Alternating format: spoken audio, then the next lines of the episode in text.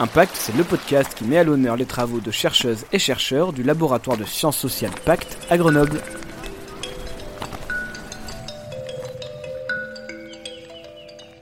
Bonjour et bienvenue dans ce premier épisode de la saison 2 de Impact, le podcast qui donne la parole aux chercheurs et aux chercheuses de Pacte, le laboratoire de sciences sociales à Grenoble. Cette année, le cycle de conférences porte sur les conséquences de la crise de la Covid. Six séminaires sont proposés dans ce cadre jusqu'en juin 2021. Dans cette deuxième saison, nous allons nous attacher à interroger les chercheurs et chercheuses sur leurs recherches en moins d'un quart d'heure pour que vous compreniez l'essentiel. Bonjour Yves Chemeil. Bonjour. Et merci beaucoup d'être avec nous aujourd'hui. C'est un plaisir. Vous êtes professeur émérite à Sciences Po Grenoble et vous avez mené une étude sur l'Organisation mondiale de la santé et comment elle a été bouleversée par la crise de la Covid. Pour commencer, est-ce que vous pouvez nous dire ce que c'est l'OMS, donc l'Organisation mondiale de la santé?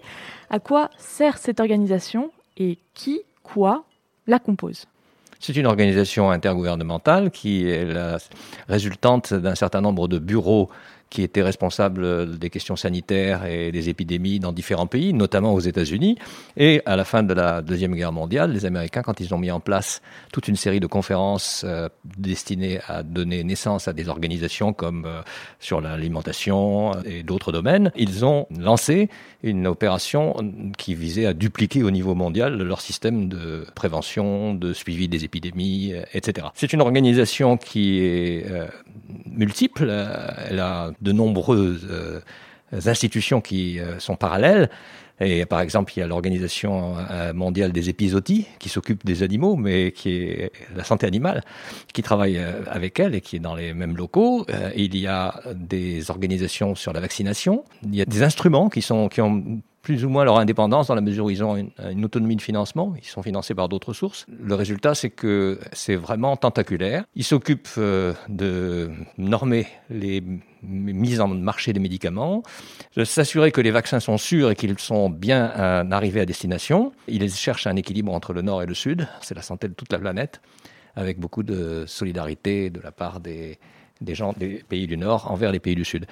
Et donc tout ce qui est euh, épidémie, tout ce qui est euh, vaccination, tout ce qui est éradication des maladies euh, infectieuses et bien d'autres choses. Par exemple, actuellement, ils s'occupent de la pollution atmosphérique et du nombre de décès qui en résultent et par conséquent, ça les amène à travailler avec d'autres organisations. Lors du séminaire, vous avez insisté sur la capacité de résilience des organisations internationales comme l'est l'OMS. Qu'est-ce que cela signifie? Eh bien, une organisation internationale est créée pour un mandat précis. Souvent, ce mandat euh, devrait être atteint à un moment donné. Par exemple, si l'Organisation mondiale de la santé était parfaitement couronnée de succès, il n'y aurait plus de virus qui circulent. Et par conséquent, euh, elle aurait atteint sa, mission en disparaissant. Beaucoup d'organisations sont comme ça. Le Haut Commissariat aux réfugiés, il a été créé pour les réfugiés en Europe après 1945. Donc, une fois qu'ils ont été réinstallés chez eux, normalement, il aurait dû fermer. Il est toujours là, parce qu'il y a des réfugiés partout dans le monde, il y a des déplacés, etc. Donc, euh, la résilience, c'est cette capacité à s'inventer euh, de nouvelles missions, à couvrir de nouveaux domaines, à trouver de nouveaux instruments de travail qui euh, circulent, qui sont exportés, que tout le monde euh, utilise, comme par exemple la certification des médicaments dans ce cas précis. Ou la question de l'autorisation de mise en marché des vaccins. L'OMS, c'est essentiellement une, une, organisation qui survit aux critiques qu'elle ne manque pas de recevoir, par exemple sur euh, son gaspillage, sur la gestion, sur les conflits d'intérêts. Et par conséquent, euh, normalement, ces critiques répétées devraient aboutir soit à une profonde réforme, soit à la disparition de l'organisation, soit à son remplacement par une autre, ce que les Américains menacent toujours de faire d'ailleurs, mais qui n'ont jamais fait. L'OMS, elle est toujours là, partout, euh, parce qu'elle est toujours aussi indispensable, même quand elle est en état de veille comment est-ce que cette crise sanitaire, elle a affecté justement l'OMS Qu'est-ce qu'on remarque dans cette organisation? L'organisation repose sur la capacité euh, à faire en sorte que les États membres euh, remplissent leurs obligations. Et dans ces obligations, il y a des déclarations sur le début d'une épidémie, par exemple. On est dépendant des États ou des provinces ou des, autorités locales de certains États qui peuvent, pour des raisons diverses, décider que c'est contre-productif ou c'est prématuré, ou peut-être on va s'en sortir sans avoir à attirer l'attention du monde entier sur un problème qu'on a mal géré. et par conséquent, il peut y avoir des effets retard. Pas tellement dans le cas du virus qui nous est venu de Chine, parce que finalement, il n'a fallu qu'à peu près un mois pour qu'on déclare l'urgence internationale, etc. Donc c'est quand même relativement rapide. Et à cette époque, il y avait très peu de cas en dehors de la Chine.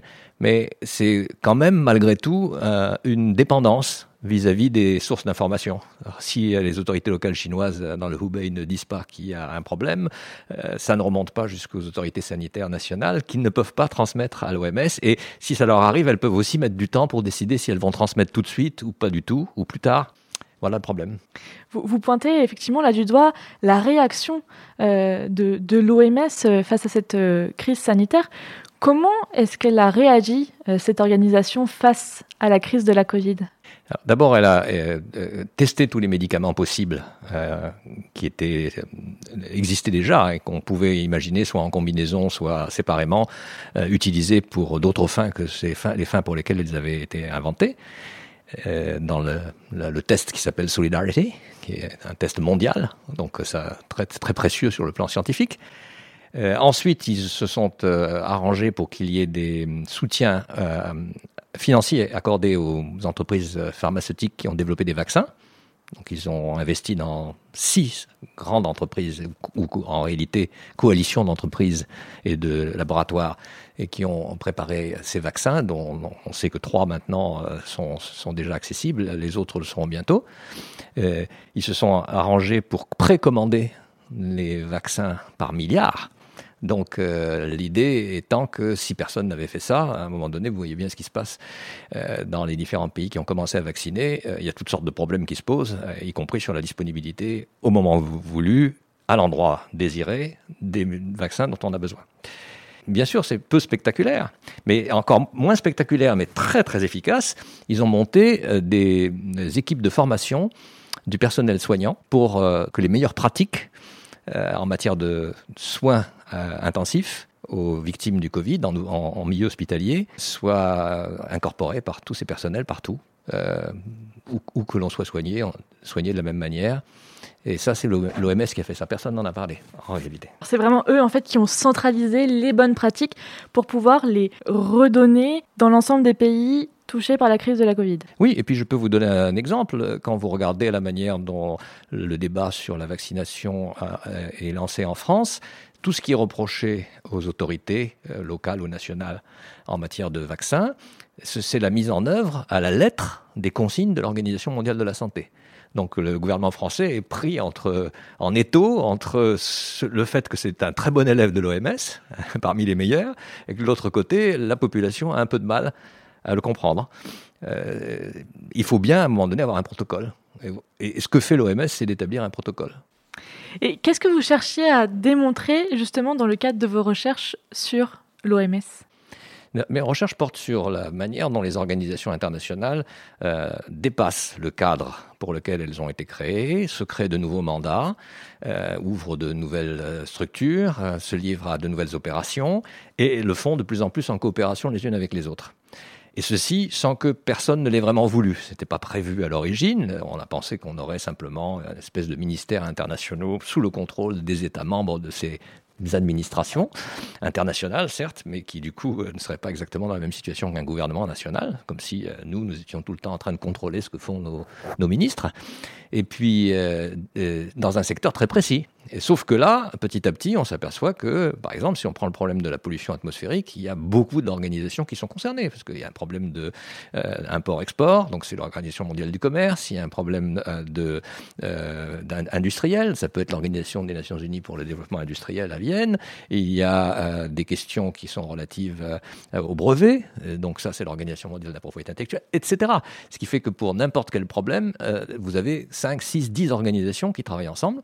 Et alors, dans le cas de l'OMS, c'est fabuleux, c'est-à-dire le réseau mondial de la santé ce qui est dans mes travaux euh, l'objectif euh, final, qui est de montrer comment, euh, au fond, on sort par le haut d'un système dans lequel on était au début très limité pour ne pas justement retirer de la souveraineté aux États, mais finalement on retire cette souveraineté aux États parce qu'on se met ensemble euh, d'une manière qui consolide euh, la position de chacune de ces organisations quand elles coopèrent avec les autres. Le réseau de la santé, c'est fabuleux.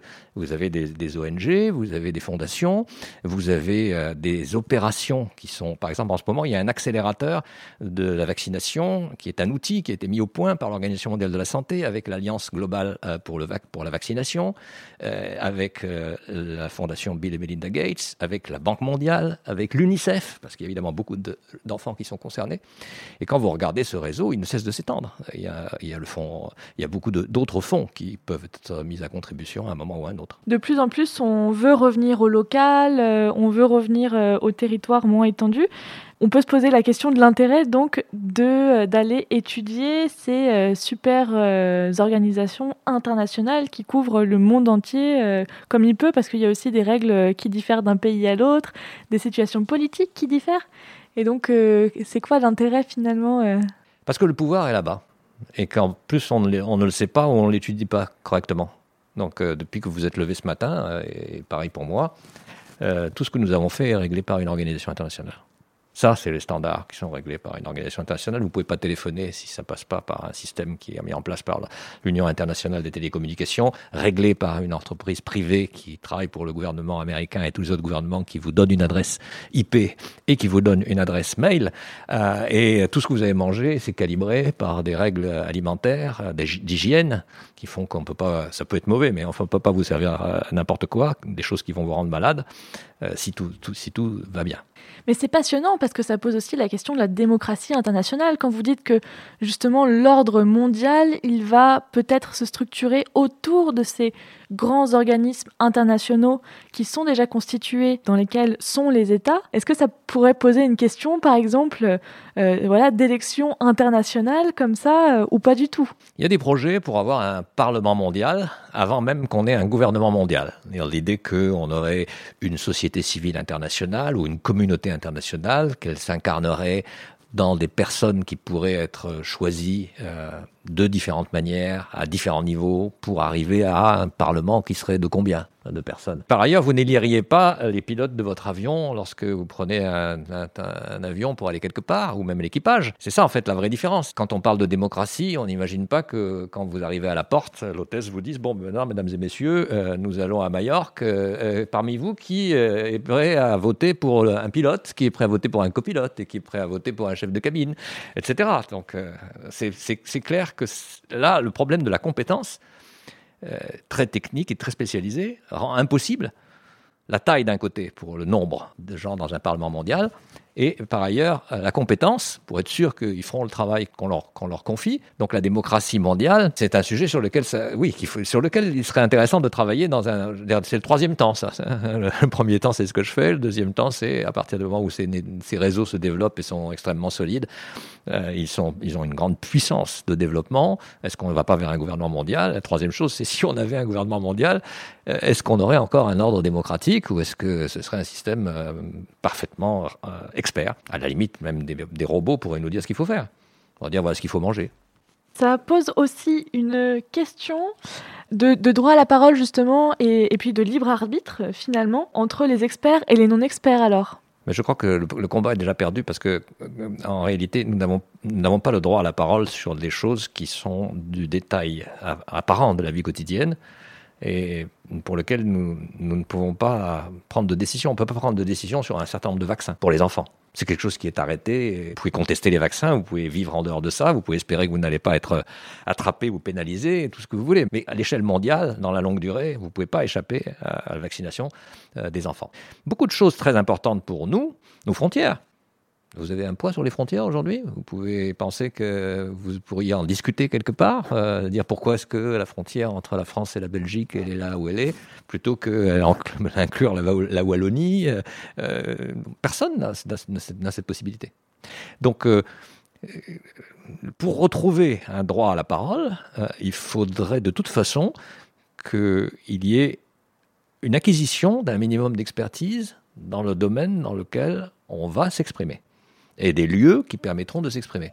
Merci beaucoup Yves Chemeil d'avoir été avec nous aujourd'hui. Merci. Je rappelle que vous êtes professeur émérite à Sciences Po Grenoble et que nous avons parlé aujourd'hui de la manière dont a affecté la crise de la Covid l'Organisation mondiale de la santé, l'OMS. Merci beaucoup.